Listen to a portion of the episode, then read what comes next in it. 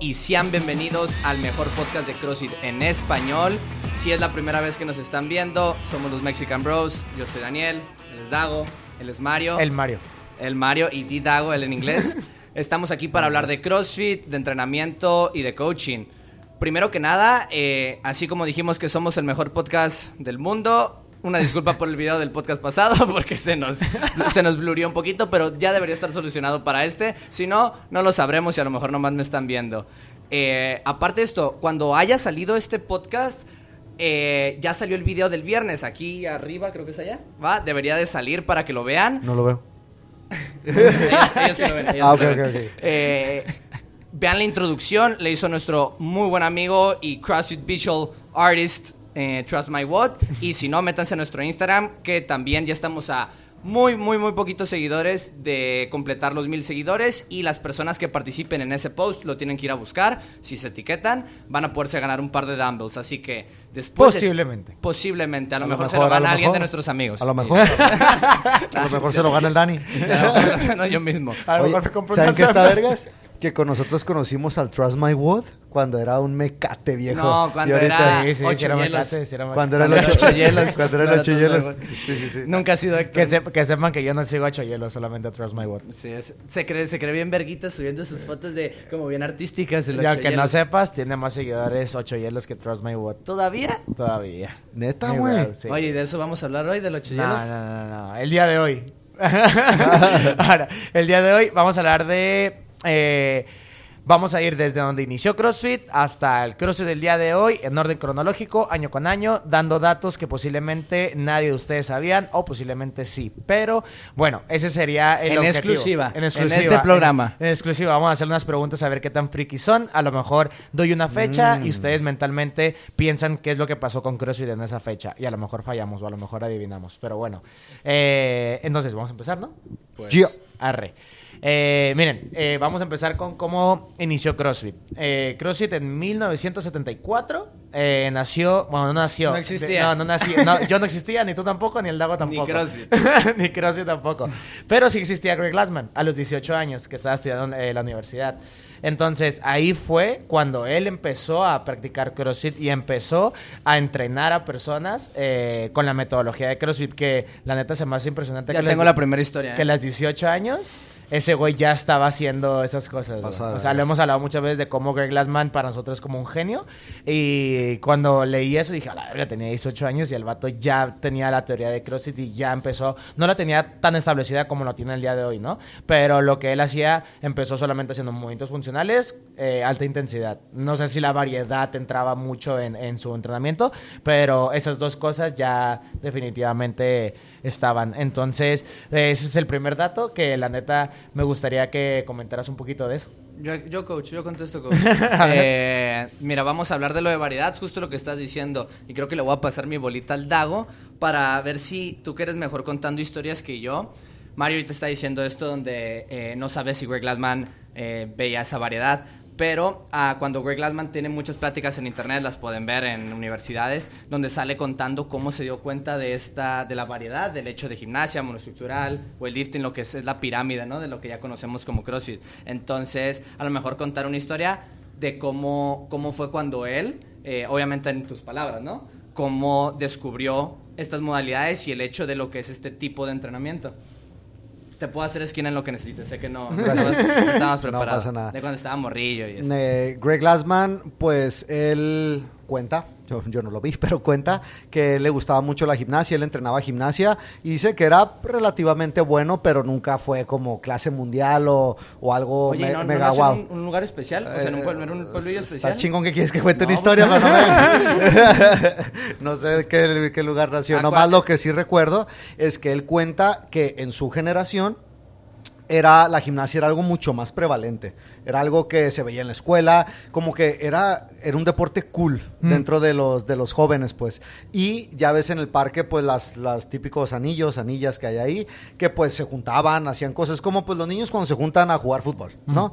Y bueno, eso ya es otro tema completamente aparte, pero como pues él lamenta mucho que la gimnasia ya no esté tan tan prevalente en la, en la juventud o en esos programas educativos como en sus tiempos. ¿Si era por ahí, Daniel? Sí, el, eh, o sea, lo que estás diciendo es el pueblo donde él nació, eh, ahí era, o sea, de ahí han salido gimnastas del equipo nacional, era como estos, por ejemplo, ahorita, ahorita podríamos decir Islandia, que es este lugar donde qué pedo que hay gente super fit en un lugar súper concentrado. Pues esa era la versión de gimnasia de sus tiempos. Todos en el bachillerato, muchos de su generación llegaron a ser gimnasias, gimnastas extraordinarios.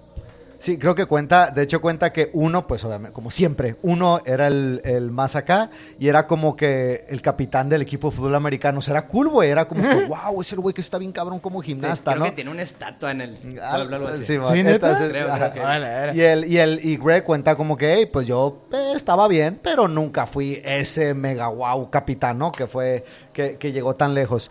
Y él lo que quería hacer era eh, entrenar de una manera que sintiera el estímulo que él sentía cuando hacía una rutina de gimnasia.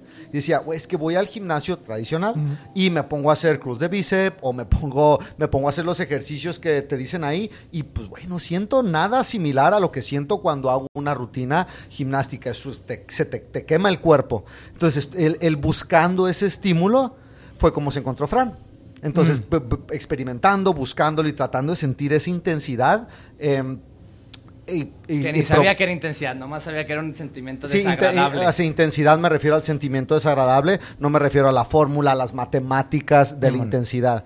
Entonces, él buscando eso, hizo Fran. Y Fran, eh, creo que ahí desde, desde el inicio se empieza a ver, o yo empiezo a ver cómo se refleja la parte científica y matemática de su familia. Es algo que cuenta Greg, que dentro de, de su ambiente familiar era algo que, que se buscaba, que se respetaba. Su papá, su papá estaba muy adentrado en esos temas. Me parece que de hecho era, era su trabajo. Y que pues si ves, de hecho el 21, 15 y 9, ¿no? Sí. Dani, échale. Su papá era físico y era parte integral de, de cuando hace CrossFit, cuando él, o sea, ya cuando está dando un nivel 1, hay un video viejito que son dos partes, él dando un pedazo de nivel 1 y sale contando cómo su papá contribuyó. Esto sí no me citen, pero estoy casi seguro que trabajó con la NASA el papá como físico, casi seguro. Pero Greg Glassman viene de una familia de... Dura esa. No, eh, te lo juro, te lo No, lo sé, no lo sé. Eh, ¿Me lo juras y no estás seguro? Estoy Ah, seguro estás mamando, trabajando con un, con un grupo de científicos eh, de algún tipo de en el gobierno. Sí, Pero sí. bueno, eh, Dago ahorita se adelantó un poquito y ya estaba contando cuando, cuando ya consiguió, cuando ya sabías que, cuando ya estaba tratando de combinar cosas. Pero él se dio cuenta que, y esto otra vez desde mi perspectiva con mis palabras, él tenía gimnastas que eran mucho mejor que él en la gimnasia, pero él le gustaba mucho andar en bici de un lado al otro, o sea, de, él andaba en bici con sus amigos y también viajaba mucho en bici y era de los pocos gimnastas que levantaban peso, que iban al gimnasio. Entonces, él como gimnasta a sus amigos gimnastas nunca les podía ganar en gimnasia. Pero se dio cuenta que cuando, cuando sea que iban al gimnasio o si iban a la bici, les ganaba. A sus amigos de la bici nunca les ganaba en la bici, pero siendo gimnastas o levantando pesos, los destruía. Y así con los que hacía levantar peso. Él levantaba peso, nunca podía levantar el mismo peso que los que iban al gym, pero era muchísimo mejor gimnasta y, y pues en la parte del cardio, ¿no? Que sería como andar en su bici. Entonces ahí como que en mi perspectiva es cuando nacía en su mente esta idea donde un entrenamiento de todos los tipos, o más bien esta idea de, pues, que es estar en forma, ¿no? Porque pues si yo le gano en diferentes actividades a estos otros, como que empezó a pensar en esta forma matemática que dice el lago de promediar algo, ¿no? Que pues ya podemos hablar más adelante. Simón.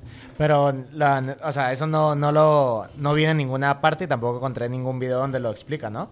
Pero nomás viendo las fechas, que es en el 74, hasta cuando ya se convirtió en algo formal, que fue en el 2000, cuando fundó eh, la empresa de CrossFit con Lauren, eh, me gustaría ver como todo ese lapso de cómo empezó CrossFit realmente, porque seguramente no hacía Snatch. ¿Sabes? O sea, a lo mejor empezó, si ves las fotos cuando empezó a entrenar a bomberos y policías, a todos los ves cargando sacos y corriendo y push-ups y air squat. ¿Sabes? Son las fotos que llegas a ver, pero si te fijas no hay un... ¿Cómo se llama este que tienen que... el pig se llama? El cerdo que, que le dan vuelta. O sea, güey, ni de coña que tenían un pig, ¿sabes? En ese entonces y simplemente fue como evolucionando, ¿no? El Mario, es pues una llanta. Piénsalo de esta manera. Sí, una, ajá, una llanta. No había marcas que hicieran equipo, güey.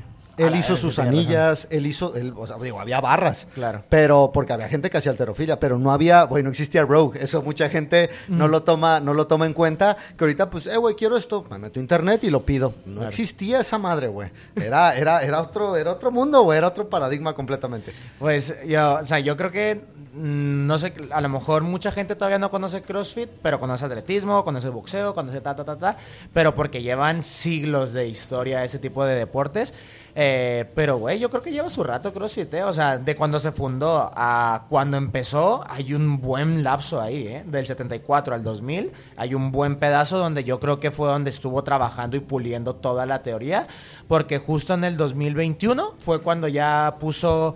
eh, cuando creó CrossFit.com y cuando empezó ¿En a el subir 2021? en el 2021 no, el 2001 perdona en el 2001 ya no me quedo con el 20 Sí, siempre no pasa nada. 2001. Eh, en el 2001 fue cuando ya empezó con CrossFit.com y fue cuando empezó a subir todos los workouts diariamente. Y ahí sí, a lo mejor, si nos vamos, no sé si se puede, no, nunca lo he intentado, pero irme a los, a los workouts. Claro del- que se del puede 2001. ir hasta ¿Ah, el sí? print, O claro sea, sé que que, sé que puedes ir para atrás, pero digo, no sé si está tan fácil como seleccionar la fecha 2001, picarle, o tienes que darle a la flechita hasta llegar al 2001. Hay un buscador. Pero A- bueno. Antes era flechita, ya se puede. Ah, ya se puede, más fácil. Eh, entonces, eh, con eso, güey, me gustaría ver los workouts y ver qué tan variados eran en el 2001, en realidad. ¿Qué elementos crees que, tiene el- que tenía el primer workout publicado en... ¿Qué elementos? Ajá, dos ejercicios. No, pues sí, pero dame algo más, dame Ah, esto y esto. eh, pull-ups, yo creo, lo más... Dale un segundo, piensa en un segundo. Ah, ok, ok. primer workout de CrossFit. Que de la historia. Tú te- o sea, no, tú- no, te, no te reto a que te acuerdes del workout. Exacto. Te voy a decir de lo que me acuerdo, porque no me acuerdo del workout exacto. Me acuerdo que se llama Hard and Fast. Me acuerdo que trae thrusters con mancuernas. ¿Y qué más? Ah, quiero decir pull-ups o remo, güey. Este, o carrera, güey. Pero no, la verdad no me acuerdo. Y em, también me acuerdo que no te da un peso, güey. Te da un sentimiento. Según yo, ¿Ah, te da sí? un estímulo, güey. O sea, te dice, güey, se tiene que sentir esto. Y pues el título, no me acuerdo de todos los detalles, pero sí se llama Rápido y Fuerte, Hard and Fast. Pues ya sabes por dónde van los tiros, ¿no? Estoy seguro que eran tres intervalos de 400 metros con thrusters con mancuernas y no me acuerdo las reps, pero como 20 un 21-15-9 con ca- 400 metros de carrera Sí, al bueno. inicio.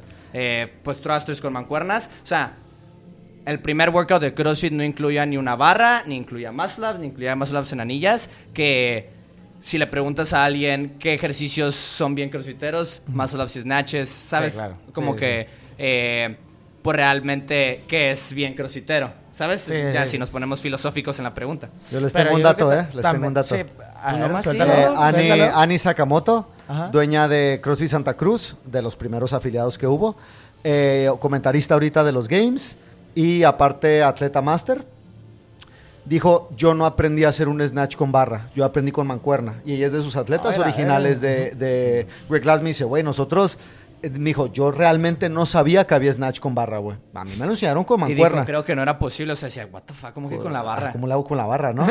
y pues, y cuando lo hizo con la barra y le explicaron como que, güey, que lo hagas con mancuerna está bien cabrón y pues no mames, ¿no? O sea, ya vio, ahí, desde ahí, Greg Glassman ya estaba experimentando la diferencia entre utilizar mancuernas a utilizar barra. Y, o sea, ve en esos tiempos, güey, lo que Sí, estaba sí, sí, sí, pasando. no pues fíjate, el, pues el primer workout, 2001. eh, primer material de estudio, 2002, que fue cuando se abrió CrossFit Journal. eh, y empezó con... Eso me gusta, ¿eh? Porque, o sea, ya saben que estoy estudiando o leyendo eh, filosofía ya desde hace un ratillo. Y siempre empiezan con la, con la definición, ¿no? De van a hablar de la libertad y pues primero definen qué es li- libertad y a partir de ahí empiezan un, un hilo argumental. Entonces se me hizo chingón ver que que el primer artículo es Foundation, que se trata de qué es CrossFit. Entonces, que no sé si era filósofo Greg Glassman, ¿no? Claro tenía, o que sí, tenía claro. algo, ¿no? Greg Glassman es un poco de todo.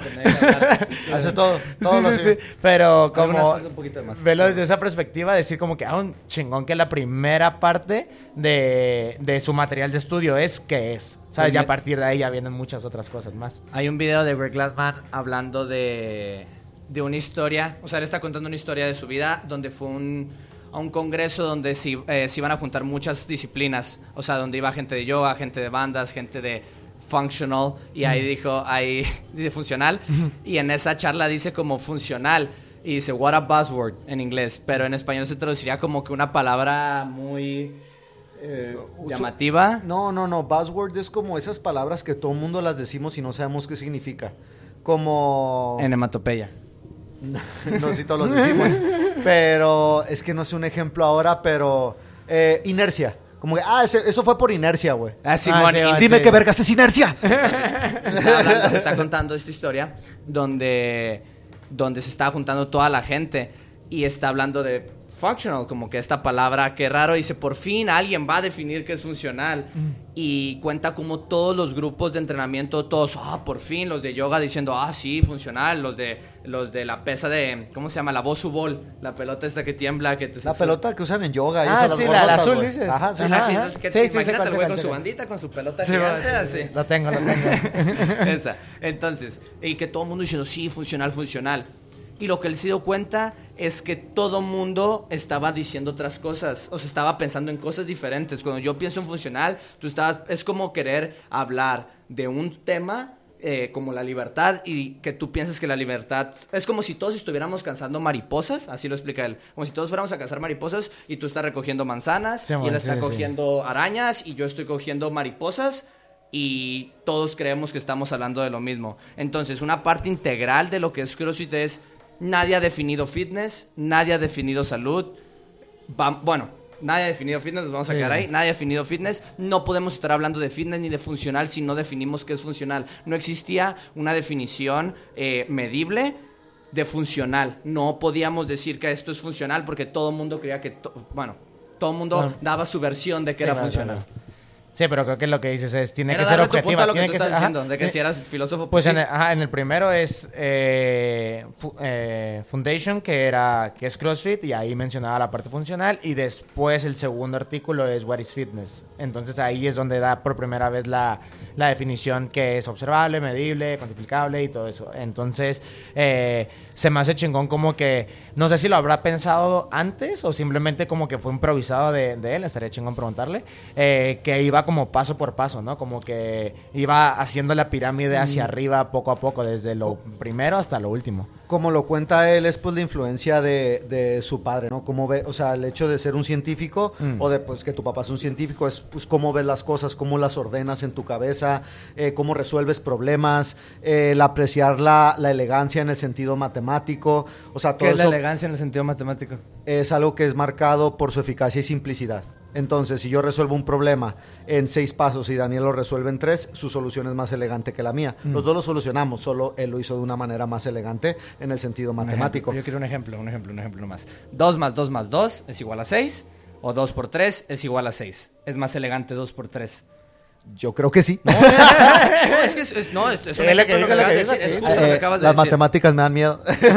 Pero eso es a lo que se refiere. Tú puedes la misma No, sí, operación sí, sí, hacerla sí, sí, sí. chiquita. Entonces creo que desde ahí viene, bro. O sea que, porque yo también yo digo, güey, está bien raro como este güey pensaba cuando iba a la conferencia esa y, y todos están, Simón, Simón, Simón, y él está atrás pensando eso. Veo muchas, bueno, yo ese- veo muchas cosas que él plasma, que las escribe o, o que lo graban hablándolo y que digo, güey, piensas bien diferente, güey, o tu forma de, de verlo, de acomodarlo es bien diferente y creo que va, va, va por ahí, ¿no? Es que siempre cuando en ahora, el libro de Spinoza que está leyendo, imagínate que da axiomas, ¿no? Que en, en filosofía es como, como verdades que no se pueden refutar, como, mm, yo qué sé, el, el humano eh, está hecho a una, partir ¿cuál de, una de de las que agua. haya de puesto? las- ah, la verga, Una no. de las que escribió una simple, ¿no? Eh, pues habla de que todo tiene una causa, por ejemplo. O sea, todo efecto viene a través de una causa. eso, es- eso es física. O sea, Ajá, sí, no, claro, entonces- viene a través de. Ajá, entonces como que si ves algo, puedes saber de dónde viene, ¿sabes? Si eso viene de otra cosa y viene de una causa, tal, tal, tal, ¿no? Entonces como una verdad, pues podemos decir como absoluta, ¿no? Eh, entonces, como que empiezan siempre con sus axiomas, que supongo que Glassman sus axiomas son sus artículos, porque eso da pie a poder abrir un campo de, de teoría mucho más grande y siempre llegas a la justificación de, de what is fitness, de functional, eh, digo, de foundation y todo eso, ¿no? Como eh, cualquiera que, que quiera objetar que mm, hacer kettlebell swings y burpees no es CrossFit, pues güey, te vas a la definición y vas a ver qué es CrossFit, ¿sabes? Entonces eso me, me gustó. Oye, ahorita eh, que mencionaste funcional y antes de pasar, ¿tú no tenías una historia, Dago, de respecto con el, con el artículo de Fundamentals que está diciendo el Mario, que fue el primero? Sí, eh, pa- para dar un poquito de, de contexto, eh, dudó, pues este es... si la tenía no. Eh, este eh, es un este artículo pues lo que dijo Mario no no es algo nuevo. Y es algo que, primero. que viene incluido en el level 1 el, el level 1 es un, un compendio de artículos escritos por Greg Glassman pero bueno se ha ido renovando y han ido mejorando ahí varias cosas. Entonces yo el level 1 lo he leído más de cinco veces estoy seguro. Eh, aquí va a estar biografía biografía enlace enlace suscríbete síguenos. Este Suscríbete, dale like. ok eh, entonces eh, Mi historia. Lo he leído varias veces y siempre que leo Level 1 aprendo más porque mi capacidad de absorberlo sube, güey. O sea, puedo, puedo irme más por los detalles. Y volví a leer este artículo y lo busqué en el journal de que, o sea, está el journal moderno y está el que se creó en esos tiempos que se ve pues mucho más viejito, arcaico, Sí, sí. no está tan moderno, ¿no? No podías leer los artículos, tenías que descargarlos a fuerzas a tu compu. Y ¿Te lo acuerdas? descargué. PDF article, descargar. Y todavía lo tienes que descargar. Exactamente, no hay pedo viejo que agarre Oh. memoria, güey, tengo billete. Entonces, eh, lo bajé, pues ya no, lo leí todo completo y me pegó un mindfuck. O sea, para empezar, mm, eh, fue algo impresionante para mí. Lo que tú dijiste, Mario, eso está, todo el nivel 1 está ahí dentro. Está ahí, Simón. Hay cosas que están muy simplificadas, cosas que en el nivel 1 son hoja tras hoja tras hoja, y aquí te lo dan un Sí, párrafo. pues ya con eso te puedes ir a mm, Exacto, todo lo que tú quieras. Pero, güey, ahí está, ahí está, todo está ahí puesto desde el inicio y eso me impresionó. Y la segunda cosa que me impresionó fue en la parte que está hablando sobre el acondicionamiento metabólico. Eh, entonces, si nosotros vemos la pirámide del desarrollo de un atleta, es algo muy famosillo dentro del mundo de CrossFit. Tenemos nutrición, acondicionamiento metabólico, arriba está gimnasia, luego está eh, levantamiento de pesas y por último tenemos deporte. Le, le pediré a la producción que la ponga. La ponga. Ok, aquí vas a poder ver la pirámide. Inserta here. Entonces, eh, yo uso mucho esa pirámide para mis chapitas al final de clase. Entonces, siempre trato de simplificarlo mucho, ¿no? Que la gente me entienda y, y gran parte de la chapita es, ve cómo nutrición está hasta abajo y cómo casi nadie le pone atención. Y fíjate cómo levantamiento de pesa, que es lo más sexy que todo el mundo quiere, es casi Sí. el último lugar, ¿no? Eso es como de las partes principales por el aprendizaje que les quiero dar. Y cuando yo pasaba a la parte de acondicionamiento metabólico, lo que les decía es, hey, pues primero queremos que tus pulmones y tu corazón funcionen bien, el cardio, les decía, para que me entendieran, algo llamado cardio, porque pues queremos que estés bien con eso para que puedas respirar. Y me di cuenta que me, pues, estaba perdido yo. Acondicionamiento metabólico, realmente lo que Greg Glassman nos estaba diciendo es desarrollar tu capacidad en las tres vías metabólicas, que es cuando haces esfuerzos máximos durante unos segundos, cuando haces esfuerzos por eso del minuto y cuando haces esfuerzo- esfuerzos largos 30 minutos. Entonces, es algo que como coach me abrió mucho los ojos. Dije, esto es, es- es que es completamente diferente decir, ah, va cardio, y luego va gimnasia y luego va levantamiento, a decir, no, primero va desarrollarte metabólicamente, cómo puedes convertir la comida en energía, qué tan eficiente eres en ese proceso, y después va lo otro. Entonces, a lo mejor no se los voy a decir de esa manera Sí. cuando esté dando mi chapita al final de clase, pero creo que como coach es algo que tiene mucho valor. Sí, algo que, que a cualquiera persona que, pues, hasta tú, Mario, que, que haya empezado a hacer CrossFit en esta pues era moderna del CrossFit, yo diría que del 2014 para adelante, desde que, digamos cuando Rich Running ganó su último, su último campeonato. Eh, CrossFit nació cuando no existía nada parecido. Nadie, nadie hablaba de, de, de- o sea, nadie podía definir fitness y nadie hablaba Nadie ponía las cosas en concreto en el mundo del fitness. Era un mundo oscuro y turbio donde estaban los atletas de atletismo y los levantadores de, más que turbio, ambiguo, ¿no? O sea, como Pues que- como bien, no claro, no había Sí, por eso, o sea, nunca había de que aquí están las respuestas, esto es así, así funcionan las cosas. Eh, obviamente, pues había algunos espacios, había algunas cosas, ha habido avances científicos que claro que sí. Pasado, entrenamiento, ¿no? hay, pero, Ajá. ajá. Pero había mucha teoría que no estaba bien establecida o que no se concretaba en nada. Entonces, lo que está diciendo Dago, porque a lo mejor hay coaches ahorita de CrossFit que no entendieron lo que dijiste, y se refiere a que una, un, un acondicionamiento metabólico, todo mundo en cuanto escuchas metabólico o cardio, está, bueno, cardio sí, pero metabólico ya lo está relacionado con respirar fuerte, con estar cansado, con estar sudando mucho y realmente eh, tú puedes correr en las tres vías metabólicas, tú puedes levantar peso en las tres vías metabólicas. Esos dos ejemplos, la gente, todo el mundo correr, la pone como que es cardio, como que se trata de nuestro... De poder, pro- ¿no? Ajá, de poder procesar oxígeno. Pero tú puedes hacer eh, sprints de 10 segundos y da igual tu VO2 max para, para, tu, para tu sprint de 10 segundos. Entonces Greg Glassman argumenta que teníamos que hacer esas tres y yéndonos más adelante, estar fit es estar es tener capacidad en las tres, no nomás en una. Usamos el levantamiento de peso ahora. Cuando hablamos de alterofilia, todo el mundo piensa en máximo esfuerzo, máximos kilos, no en sudar, no en, en los músculos que te queman. Estás pensando en un esfuerzo único. Y CrossFit trajo a la mesa de, pues vamos a hacer 100 snatches con la pura barra lo más rápido que puedas, a ver si eso no es acondicionamiento metabólico o cardio, como le quieran decir. Entonces, esto lo quiero usar para clipear lo siguiente. Esta es la manera de pasar tu nivel 3. Si tú quieres ser entrenador de nivel 3, lo único que necesitas hacer es entender el principio. ¿Sabes? Poder entender que cuando estamos hablando de entrenamiento metabólico no estamos hablando de cardio, estamos hablando de las tres vías metabólicas. Y eh, nomás es un ejemplo de el entendimiento profundo de CrossFit es lo único que necesitas para ser un buen entrenador de CrossFit y pues ya nomás me voy a poner preachy en, en el nivel 1. En el nivel 1 está todo, ¿no? En el Sí, nivel sí, 1 sí, está sí. todo lo que necesitas para ser un buen entrenador de CrossFit, nomás pues es simple pero no fácil. Luego lo hablamos más a, más a detalle, pero eh, a mí me, o sea, desde mi perspectiva es que el nivel 1 eh, te da para entenderlo, pero no para ser un buen entrenador. El nivel 2 te da para ser un buen entrenador, eh, pero el nivel 1 es para entenderlo ¿Qué, solamente. qué- qué opinas de esto? Pero luego lo hablamos, luego lo, porque eso lo quiero Vamos a hablar del level más. 1, ¿no es cierto? Eres igual que- Güey, ¿por qué me calientas, güey? ¿Cómo hablas más del nivel esa- 1? esa me la ¿Cómo hablas más del nivel Jordi. 1 delante de mí, güey? Siguiente podcast, vamos a hablar de los cursos de CrossFit. Ahí, Oh, shit.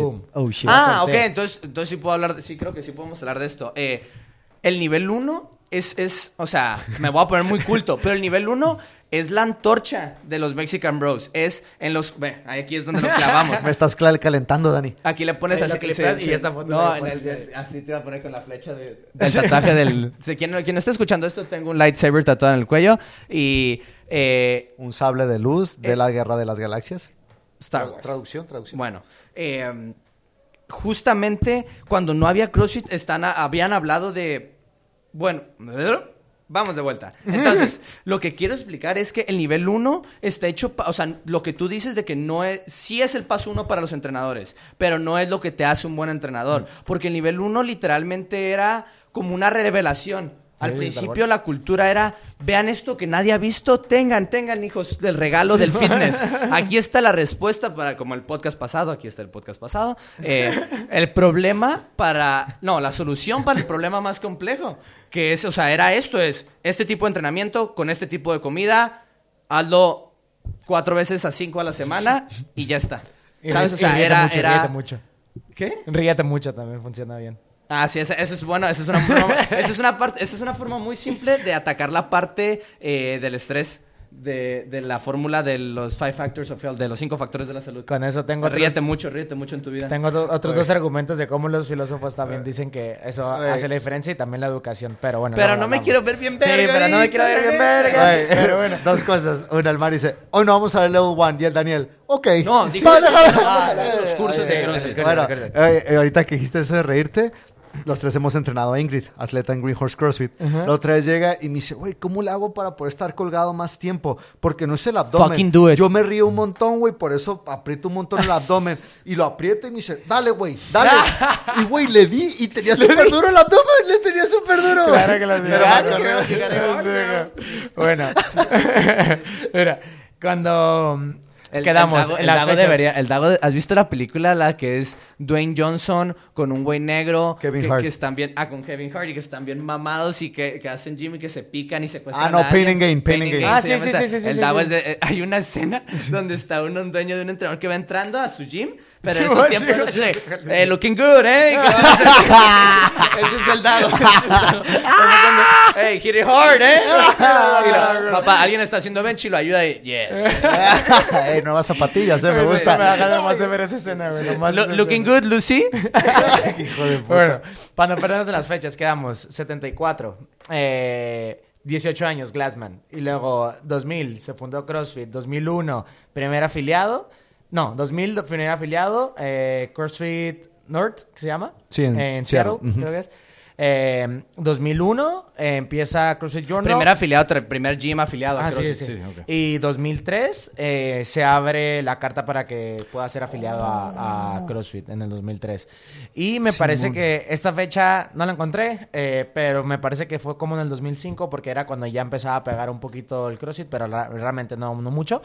Pero eh, New York Times subió un artículo eh, en contra de CrossFit. Es que aquí está Era el, bo- el boom no de- lo el sé. boom del momento. Era, what the fuck con esta cosa Ajá. nueva, el nuevo superdeporte o una mamada más en la historia. Sí, ¿Sabes? y- Era algo así. Era Y algo así, subieron... ¿no? Eh, no lo he visto yo, el Ah, artículo no lo he visto. Sí, sé, de lo que hablan, no lo pero leí, solo ajá, no no, lo he leí, visto pero- literal el artículo. Pero lo que hizo New No York tenemos Times... para pagar New York Times. ¿Cómo? Tienes que pagarlo si quieres ¿Ah, leerlo. sí? Si quieres leerlo, el artículo oficial de New York Times es una suscripción. Oh, la verga, algo Pues como un, un- o sea, es el que, Sí, ¿sabes? sí, el sí, New sí, York sí, Times. sí, claro.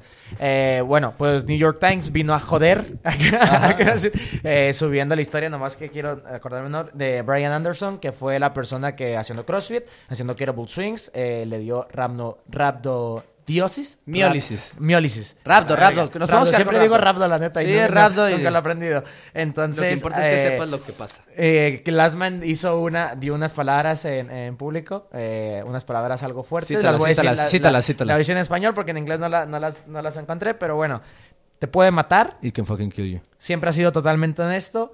Si no Ah, puedes aguantar que se te caigan las anillas y alguna rotura de cuello, no te queremos en este grupo. Desde mi perspectiva, algo fuerte, ¿sabes? Algo fuerte y a lo mejor muchas veces también entiendo cómo pueden decir que CrossFit es un culto porque a lo mejor, yo qué sé, eh, imagínate esa persona que está haciendo pull-ups en tu clase, se abre y te dice, güey, ya no quiero hacer pull-ups y, te- y vas y tiene una, una heridilla ahí, ¿no? Y ¿qué es lo que piensas? Es como, ay, no mames. Déjame, jálale", voy por un limón ¿sabes? para echarte Sí, a sí, la o sea, verga, güey. ¿Qué te- Como que tenemos muy arraigado esa parte No, también. como el Manu, que cuando, o sea, tú me lo contaste, eh, pues los que no sepan, damos clase en el mismo gym que Manu Carballo. Si conoces algo del mundo del CrossFit en España, ¿Manu sabes quién es. Manu gimnasta, ¿va? Era gimnasta olímpico. Eh, y pues como un gimnasta olímpico, pues ha habido, ha, ha visto muchas eh, Heridas. heridas. de manos. Y, y, por ejemplo, se abre la gente y, ¡ay, mi mano! Y dice, ¡ay, sí, se te ve el hueso, se te ve el hueso! Y, le, está- y le estábamos hablando el Mario y yo, donde me dice, güey, pues ese güey ha de haber visto heridas de verdad, pues de Sí, manos sí, de verdad. sí. Pero ahorita que dices eso de, de Greg Glassman, yo tengo bien clavado una que ese mismo principio lo hacen muchas pláticas con diferentes ejemplos, pero habla mucho de eh, es mejor dislocarte, uno, o sea, tener un shoulder tear, una rotura de hombro, que tener Ah, diabetes. sí, la de la- y, y, pues podemos decir que es negligencia de entrenamiento. Nunca queremos que se lastime a la gente. O sea, yo, yo, está, yo me puedo ver a mí mismo escuchando a alguien diciendo, eh, diciendo esto y yo decirle, pinche pendejo, que, que se te lastiman los clientes y te da igual. Pero la, la idea del, del view macro realmente es, o sea, para todo hay riesgo. Y preferimos, o sea, yo se los digo en clase. Por ejemplo, la otra vez tuvimos que escalar a una chica porque le molestaba el hombro y, me, y estaba medio agüitadita de que le dolía el hombro. Le digo, mira, Agüitada triste. estaba triste que le dolía el hombro y mis palabras fueron, ¿qué prefieres? ¿Estar gorda o tener el hombro? Creo que le dije diabetes, pero los, los uso los dos como estar gordo o obesidad y diabetes. Un y te lo juro Greg. que, ajá, te lo juro que sí vino desde, sí, sí hubo un segundo donde sí analizó la pregunta, no nomás el sí, sí, sí. Y no, no, no, Sí, pues sí, claro, prefiero pero- lastimarme. O sea, realmente si nos vamos a los extremos porque Greg Glassman era muy extremo. Sí, sí, sí, sí. eh, y era, Ya les ok, tengo algo.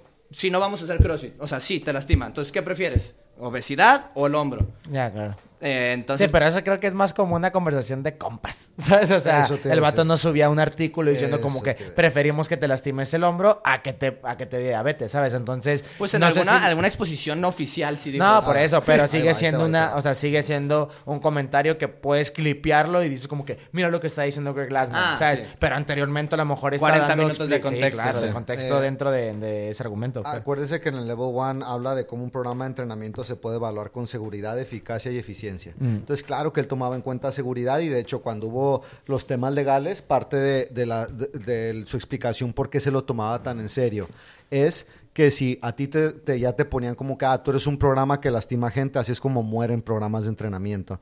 Entonces, esto, lo que sigue ya estoy especulando. Lo que yo creo es que él toma mucho en cuenta la seguridad, pero también el vato se calienta. Y cuando le atacan las cosas que él quiere, Sí, sí, sí, responde sí, sí. con violencia. Sí, sí, siempre no sé, o sea, entonces le escribieron eso en los New York Times. El vato dice, ah, sí, pues guacha, ¿cómo te respondo, güey? Bien Claro. extremo. Luego ahorita creo que vas a contar qué hizo aparte. O sea, el vato hizo, sí, sí. hizo una pinche mascota, güey, después de, por, por eso que pasó, güey. Ahora, nomás para ir por el, el orden. Ah, vale, vale. eh, pero este es algo basic. 2007, eh, empezaron los CrossFit Games. eh, Basic dice. Basic, como- nada, basic de que no te voy a, me voy a agarrar hablando. Pues yo sí 10 quiero. Ah, bueno. Entonces, 2007, eh, a ver, ¿sabes cuánto dinero ganaba la- el ganador de, Hice de los trampa, Games? Hice trampa, ya lo leí. Ah, puta. Dilo, dilo, dilo. Bueno, pues ganaba 300 dólares. Y al día de hoy... Patus, patus, patu in and out saliendo. sí, sí, sí. Para las zapas que te hayas comprado. Eh, yo creo que eh, este dato lo miré, pero creo que es más, ¿no? En este año. O sea, se supone que eh, al día de hoy ganan 300 mil euros. Estoy muy digo, dólares, pero presente, no según yo que es un poquito más. Creo que sí O sea, llega a o sea, alcanzar el medio millón, creo. es que según yo cada año va subiendo. Entonces Sí, en realidad sí, sí. ningún año se ha quedado igual. Es- ¿Ese, ese número dónde lo sacaste? Eh, ¿en ¿Los datos, dices? Ajá. Ah, de una página, eh, pues no era de CrossFit. Sí, ajá, era como alguien haciendo Sí, una ajá, haciendo un archivo Yo creo que no está actual. O sea, yo creo que este año sí es más que eso. Sí, sí. O sea, Eh, como venían hasta el 2022, cosas del- Pero bueno. O sea, eh, yo sí me mejor acuerdo, más, hace un par de años yo sí vi que eran 250. Entonces yo creo que sí anda cerca. Ok, algo que, eh, que, que tiene escrito en Mario es eh, sobre el, el primer, o sea, los, los games fue el primer evento que dijo vamos a encontrar a la persona más en forma del mundo. Y eso, eh, los que no lo vivieron, eh, no, no vieron lo que era que realmente, o sea, había gente diciendo, eso no es estar fit. O sea, ahorita es, no es debatible. Nadie debate que CrossFit, CrossFit son las personas más en forma del mundo y ya los tenemos. Greg Glassman dice, ya los tenemos a todos. Ya, la- ya si tú estás fit, eres crossfitero. Antes había personas pseudo en forma que no eran crossfiteros, pero pues ya no. Entonces, eh, también fue un, un muy polémico y ayudó al crecimiento tan exponencial del CrossFit ese claim, este, el poder de, el querer y poder decir aquí encontramos a la persona más en forma del mundo. Aunque creo que no se dijo el primer año, o sea, nomás eran los CrossFit Games, no era The Fittest Man on Earth, el hombre más en forma del mundo, pero eh, hubo toda una etapa donde había gente que decía que estaba más en forma que el campeón de los CrossFit Games. ¿E Iván? ¿No sabes? ¿ok? Pues no te preocupes, yo te, yo te apoyo, pero... eh, O sea, me refiero que en el 2007 a lo mejor no, pero más adelante cuando empezaron a decir como que ellos no son los más fits y a lo mejor van eh, personas de otras disciplinas e intentarlo y...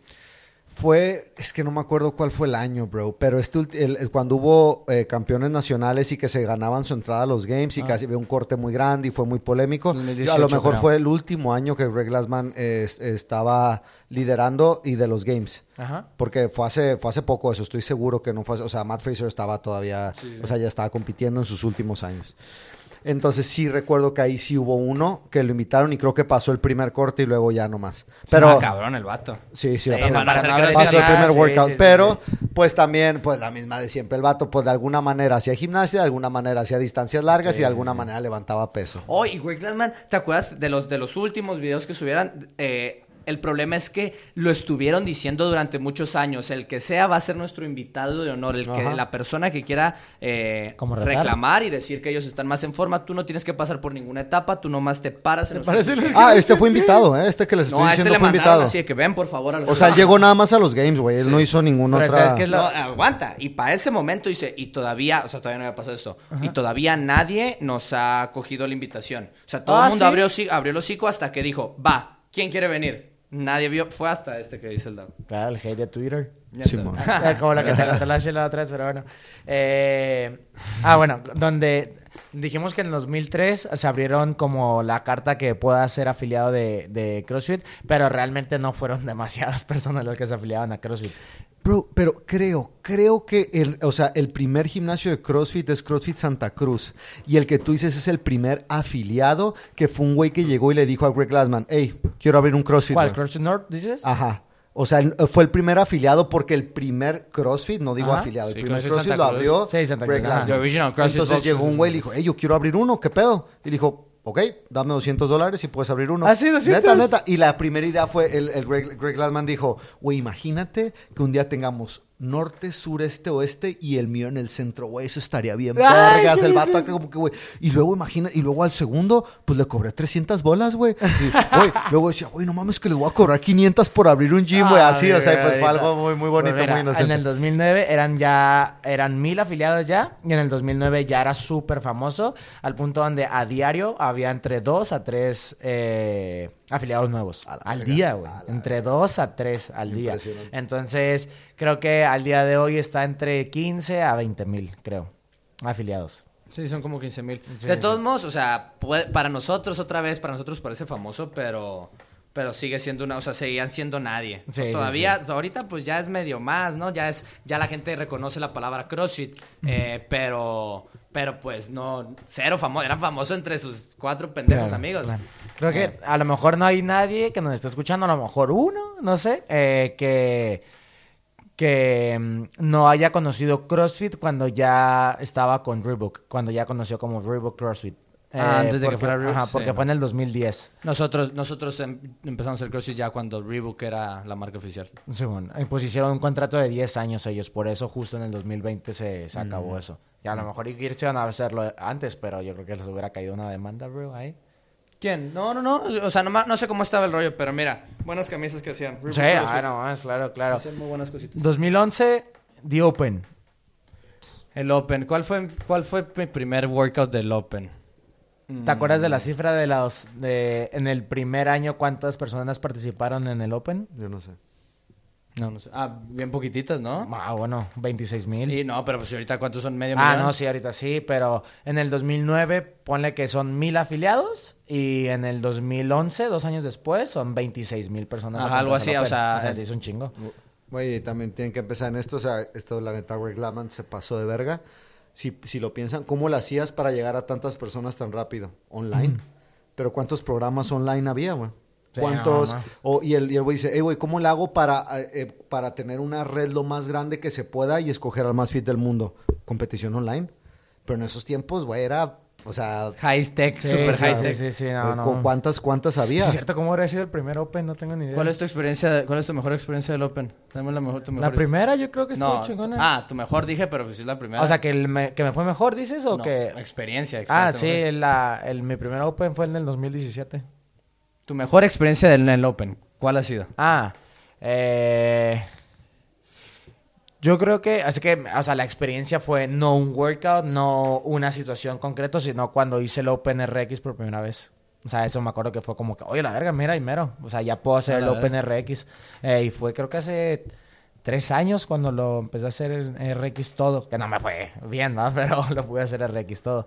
Me acuerdo que en el, en el Watt Point, eh, saludos para el Watt Point, eh, no afiliado en México, eh, que pues al ser un afiliado, nosotros éramos los únicos pendejos que hacían el Open. O sea, ahí nadie hacía el Open, sí, era sí. como que. Y nosotros éramos los únicos que, güey, hoy vamos a hacer el Open, güey. ¿Te acuerdas cuando fue el de los front squats con burpees y luego que era un máximo Sí, de clean? estoy.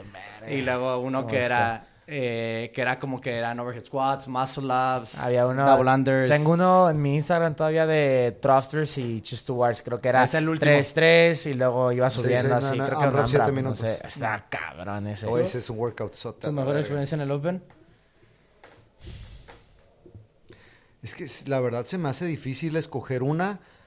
Yo, ah, yo la verdad he disfrutado mucho, o sea, como ha ido año tras año, ha habido unos, me- unos que me han ido mejor que otros, eh, ha habido unos donde, no sé, por ejemplo, pues en el Courage hacíamos algo bien organizado, había mucha gente, mucho ruido, muchas mamadas, ¿no? Y eso estaba chingón, pero la verdad yo sí he disfrutado mucho cómo, o sea, cómo ha ido, cómo ha ido, cómo he sentido el progreso y yo sí uso, el- para mí es un gran medidor de mi fitness, el Open. Y la verdad, bueno, sí, no, no no, ahí es un tema excelente. Güey, la otra vez escuché a alguien me dijo, o sea, le dije, güey, andas hablando de que estás bien en fit, güey. El, el Mario nos pateó el culo a todos en el Open. Momento de rant. No, y me dicen, güey, es que el, el, el Open como, como medida de fitness, pues es que es el Open. Güey, me está Culones. diciendo, ¿qué, qué estás hablando? Culones, culones, culones y, güey. Mantendremos eh, anónimo porque vamos eh, a- Hay un virus, güey. Hay un virus dentro ¿Cuál del es el virus? Y no es el virus del amor, güey. ¿Cuál es? Es el virus de... Tampoco es COVID. Eh, sí, exacto. Es el virus de esta raza, viejo, que, que, que, que, güey, que en- entrenan Que entrenan y no, yo entreno un putero y CrossFit y la verga y que y, to- y no entienden la intensidad, güey. Y cuando llega el Open les explota en la puta cara, güey. Y por eso está bien fácil. No, es que a mí no me gusta tanto el Open. Claro, viejo, porque te baja los calzones, güey. Y yo lo- Maxi, nos vemos en el eh, suelo. y- ca- y yo, ra- yo realmente puedo, yo realmente puedo empatizar con ellos porque yo viví eso, güey. Yo hacía programación sesgada a la fuerza, yo hacía todas esas cosas sexys mal hechas, güey. Y yo viví, y de hecho el Mario fue el que me ayudó con esto, que pues, güey, yo cuando entrenábamos en el gym, yo era el papá del Mario, cabrón, le pegaba una miada, güey. Y nada más llegaba el Open y yo decía, güey, qué pedo a la verga que me está pegando unas miadas, güey. güey, ¿qué ves que no ponen pesos pesados? Eh, güey? No, no, mamá". no. ¿Cómo es que no ponen power cleans? Siempre el round lleva 3 con 80 kilos. 3 power cleans con Siempre, 80 siempre kilos. sale algo que, que no había practicado. Siempre. Exacto, viejo. Y entonces eso a mí me abrió los ojos y, güey, fue un cubetazo de agua fría, güey. Era de darte cuenta de cosas bien cabronas y él literalmente han pasado, o sea, pasaron de eso, de dos a tres años para yo, para yo decir, ah, ok, ya sé, ya sé sentir estímulos del Open, güey. Y es pura incomodidad, güey.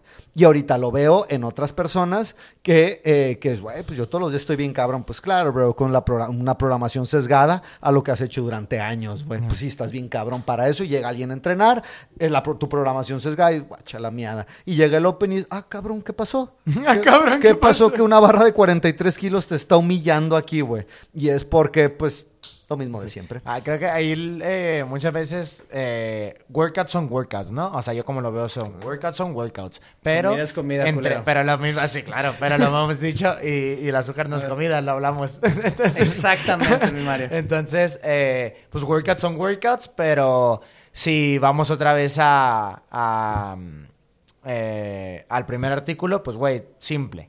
¿Sabes? Entre más simple, más difícil. Entonces ahí es donde ya los desvalidas a todos. O sea, yo creo. Por ejemplo, últimamente las Greg clases... Tiene, Greg Glassman tiene un artículo que se llama, no sé, no me acuerdo el título del artículo, pero es como Desconstruyendo Fran. Y es donde presenta por primera vez Fran la idea, no, isómeros de Fran. Así es. Eh, y, es- y un isómero es los mismos números repartidos de diferentes maneras. Entonces tú, por ejemplo, tú puedes hacer 45 rounds de un thruster y un pull-up y sigue siendo Fran. Ajá. O puedes hacer 45 y 45 un Sí, round claro, claro, y sigue siendo entiendo. Fran. Y te está explicando cómo esto afecta la intensidad con los isómeros. Y está explicando con cuál es con el que tú, con el que él cree que puede ser más intenso. Este sí no lo voy a poner en el enlace, va a ser mucho trabajo encontrar ese artículo tan viejito. Eh, Ah, si lo pones... O sea, no, yo puse CrossFit Journal, eh, pongo Es el- material de el- es que estudio es- para el nivel es- 3. Es Ah, material. de estudio para nivel 3. Eh, esto, o sea, es que es un pedazo de un artículo. Sí, y lo que sale contando es la forma más intensa posible, 45 y 45. Mm. ¿Sabes? Eso es, Sí, o sea, sí. matemáticamente es lo más intenso, posi- intenso posible. Y usa una metáfora, pero dice algo como que eh, entre más, entre como que al atleta más débil es al que más le va a ayudar a partirlo más, algo así. Sí, sí, sí. Eh, entonces, el problema con la complejidad es que la intensidad se mide con segundos. Entonces, si tú te bajas del remo y coges una barra, tu intensidad hizo y bajó así. Y si tú nomás hiciste dos minutos seguidos thrusters, tu intensidad va a estar mucho más alta. Entonces, sí- sí, podemos objetivamente decir que entre más complejo se hace el workout, menos intenso la mayoría de las veces está haciendo. Bueno, para pasar a otro tema. El... No a la verga. Sí, Ah, güey, ¿qué pedo con los power cleans? Güey, este podio se llama Greg Glassman. ¿Cómo lo vamos a Sí, poner al que- título? no, que te iba a decir que eh, estamos hablando un montón de, este, de Me Greg Glassman. hacer el mensaje de Pues, Greg güey, es, es que es como inició CrossFit, sí, pues, güey, o pues sea, es el tiene papá, un güey. montón de, O sea, que- de- de protagonismo siempre al principio de CrossFit, ahora mismo no, pero sí, tiene un montón Ajá. de protagonismo. Pues a- ahora mismo no Sí, somos la lo sé, más la sé, somos la versión más nueva de, de contenido de CrossFit que hay, ¿sabes? De como que nosotros somos un producto de lo que CrossFit ha bajado Claro. hasta que otra vez regresó a producir cosas. Estamos hablando Sí, de este muchos hablan más de games, de los CrossFit Games, entonces ya no se basan en Glassman. O sea, por ejemplo. Páganos, Mario, Pero bueno, páganos. eh, que mm, como sabemos, las grandes empresas, sí, crean un problema, pero te venden una buena solución como... Te rompo la ventana y te arreglo el vidrio. Sí. Simón, como, hey, no mames, se están pasando de verga, están calentando la tierra porque tiran agua, porque dejan el grifo de su casa abierta, pero te vende un coche eléctrico, bro, para que no Eso que tengas problemas.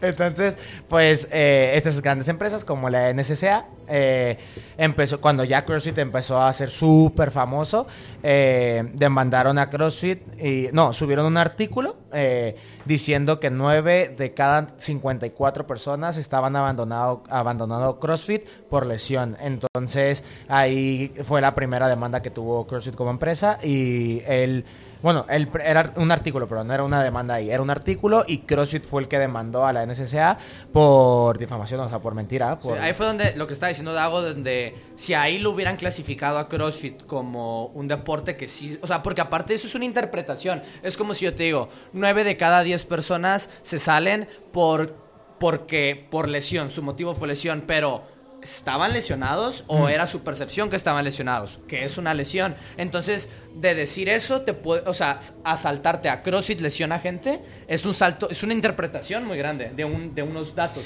Sí, pero era, o sea, el, el peor es que hicieron, según ellos, un estudio.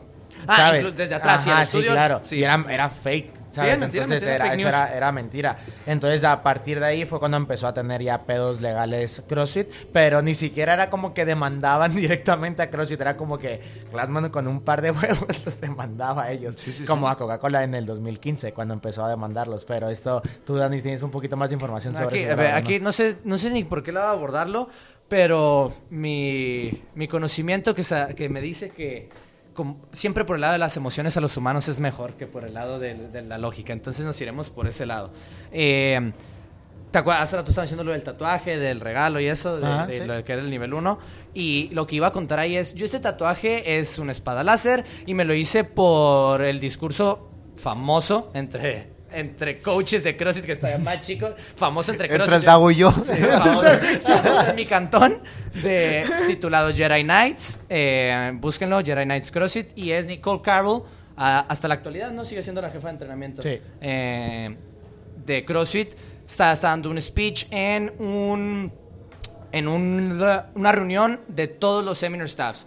Eh, seminar staff, los que dan el nivel 1 y los entrenadores de CrossFit. Y sale hablando de está justo, el video es como del 2014, entonces está hablando de las generaciones de seminar staff, de la, de la gente que empezó al inicio con Greg Glassman, como Dave Castro, como ella, eh, como Annie Sakamoto, toda esta primera guardia, si le queremos llamar así. Y luego está toda esta nueva generación de gente, eh, por ejemplo, nuestro buen amigo José Sumosa todavía es de una tercera generación, pero esta generación de nuevos seminar staff y sale hablando que sale contando la historia de una manera emocional de esto, de cómo no menciona la NSCA, pero había todo este grupo de gente que era como los SITs, la oscuridad, que querían decirnos que estábamos mal. Y ella dice que los poquitos que entendían la verdad, que entendían la, magia y lo poderoso que era CrossFit, eran como caballeros, Jedi Knights, que estaban en la oscuridad peleando. Eh, entonces es trabajo de, la, de los viejitos mantener el mensaje núcleo de CrossFit y es trabajo de los nuevos hacer que perdure a través de la vida. Entonces, antes lo hacía, eh, antes era mucho para mí como era lo máximo poder ser seminar staff, eh, pero ahora lejos o independientemente de seminar staff, sí creo en esto de la parte emocional del mensaje de CrossFit, de, de lo que trajo, cómo cambió el universo del fitness. Y cuando hablamos de rendimiento, o sea, yo he estado, creo que he estado en las dos esquinas, he estado súper culto del CrossFit, luego me fui a un tiempo donde estuve estudiando mucho NSCA y creo que me perdí en los detalles y vuelvo otra vez a como que con una visión renovada a ver dónde pues sí me gusta ser parte de este campo y creo que sí pues sí me considero dentro de los es que ya es, o sea, ya estamos ya hemos avanzado tanto que ahora ya no me toca ser de los primeros, antes yo era de los nuevos, de los que iban empezando en el CrossFit. Mm. Entonces, eh, justo con esta situación, como cuando pasó lo de las Torres Gemelas en Estados Unidos y que todo el mundo se hizo bien patriota, este enemigo, esto que le intentaron hacer al CrossFit, como que hizo que todavía naciera un, un pedazo más de, los crossfiteros de que no vamos a defender esta metodología. Obviamente siempre con un juicio sano, ¿verdad? Claro. pero, pero eso fue algo muy... Eh, para mí, a mí, mi historia personal, a mí me marcó mucho esa pelea donde sí somos así. Yo me acuerdo, nomás ya me voy a continuar, güey, yo en, en segundo de la ESO, güey, fue cuando, de la secundaria. En segundo de secundaria fue mi primer WOD de CrossFit. Fuimos al Elite porque me acuerdo estar en, el, en la secundaria diciéndole a mis compas, güey, empecé a hacer CrossFit con mi carnal y que me decían que estaba bien pendejo, que les gustaba hacer gym.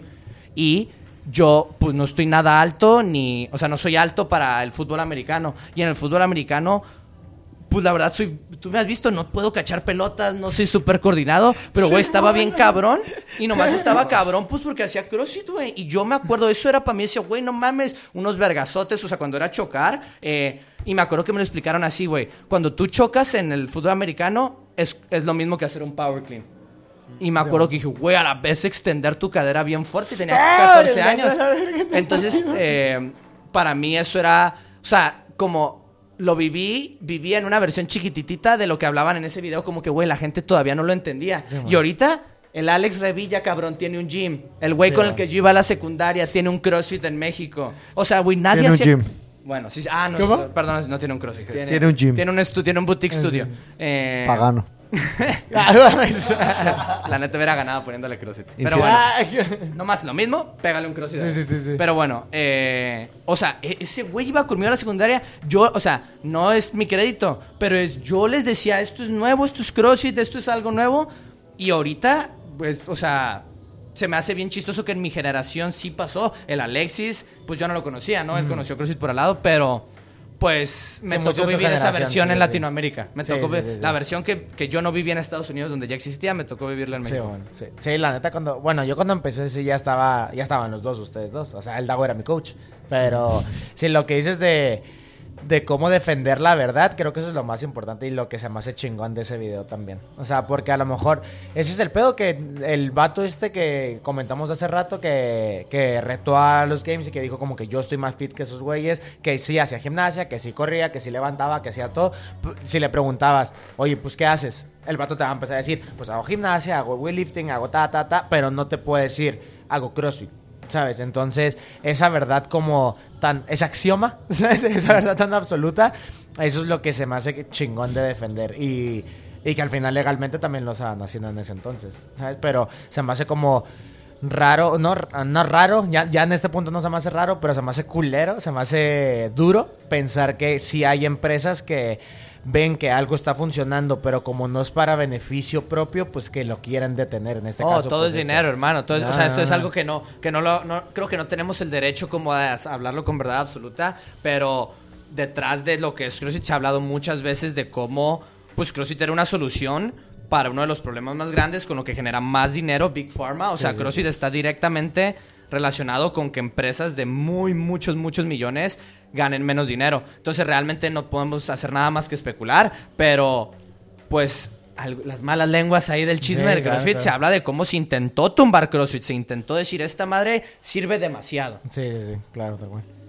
Hay una historia que nunca les he contado a ninguno de los dos, güey.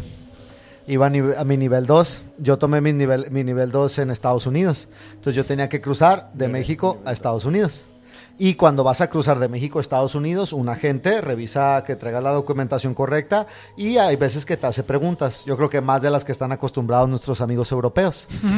Eh, y una de las preguntas fue, ¿a qué vas, güey? Le saqué y dije, ah, ve, aquí está mi recibo, güey, voy a un curso de CrossFit y la madre. Y, y me volteó de raro y yo, pues te pone nervioso, güey, Sí, cuando sí, vas a sí. cruzar. Y pues yo aparte iba al curso, Aparte ¿verdad? vean al Salió lago, bien caro. ¿Narco? Este, y me dice, eso de CrossFit, ¿qué pedo, güey? Así como ¿Ah, burlándose. Gordo, pero gordo con músculo se veía. Ah. Y me dice, ¿cuánto puedes de bench, güey? Te lo juro que me dijo eso, güey. ¿Cuánto puedes de press de banca? Se peló la verga, viejo. en ese Eh, entonces- eh, sí, eh, claro, güey, pues porque yo hacía el fútbol americano, te hice un Sí, montón de press de banca. Y me dijo, ¿cuántas veces puedes levantar? 225 libras, 100 El- kilos. El estándar de la Y le dije, y le dije, pues, güey, pues la verdad lo he hecho 25, 25. Y el vato se quedó callado, medio esas madres. Y fue, órale, puto a la verga, ¿qué, qué esperas, Güey, y le dices, oye, ¿qué pedo? ¿No quieres venir a un CrossFit? Ajá, súbete, viejo, vámonos a la verga. Sí, bueno. Pero se me hizo raro que en esos tiempos yo sentí ese choque cultural de que como que ah, andas haciendo pendejadas, esas mamadillas, esos sí, ¿no? de. CrossFit. Aerobics. Yo, voy a- yo, yo hago bench press, ¿no? Sí, bueno, bueno eh, hablando de la demanda, eh, güey, duró tres años la demanda en proceso. Eh, eso es cuando eh, al 2017 ya se acabó la demanda, CrossFit ganó, CrossFit volvió a demandar a la NCSA y tú volvió a ganar otra vez. Pero a veces cuando pienso en demandar a alguien digo, uy, a la verga. No, no, no nomás es un pago al, al, al, al abogado. Ya te diste cuenta, tres años, cabrón. Simón. Sí, pero Greg, Gla- Greg Glassman era, o sea, era de las cosas que estuvo bien loco que, que sí le salió tan bien la parte legal, que le invertían un montón a, Sí, a la parte sí, sí. legal. Pero prefiero hablar del güey este, la, la historia del... ¿Cuál del Dago? Sí. sí, sí. Güey, eh, hace rato que les pregunté de lo del Open, era para pa colgarnos un poquito y decir de que ganamos el Open. Ya se me, o sea, ahorita me acordé que, no, o sea, pues como, si tú dices, Ah, como afiliado dices. Ajá, como mi Ah, vida, sí. mi vida la dediqué a hacer cosas del CrossFit, güey. El hecho de poder decir que tu afiliado donde tú trabajabas fue el number one del mundo con más inscritos. Sí, está fue chingón. algo, fue algo bien loco. Fue algo que, o sea, que no, que nomás fue, Fíjate. fue las cosas correctas, el lugar, fue lo de Outliers, ¿sabes? Que, se acomodó sí, todo. sí, sí, es lo que te iba a decir. Estuvo tan chingón que ya ni me acordaba acá. ¡Ay, qué pendejo! pero bueno, eh, quedan algunos datillos, pero pues la neta yo creo que Está el mero vergazo, sí, llevamos hablando, ya se- no. ya se me bajó el- Sí, sí. la cafeína. Bueno, adiós Glassman 2020. Chicos, gracias. Nos vemos. Muy bien.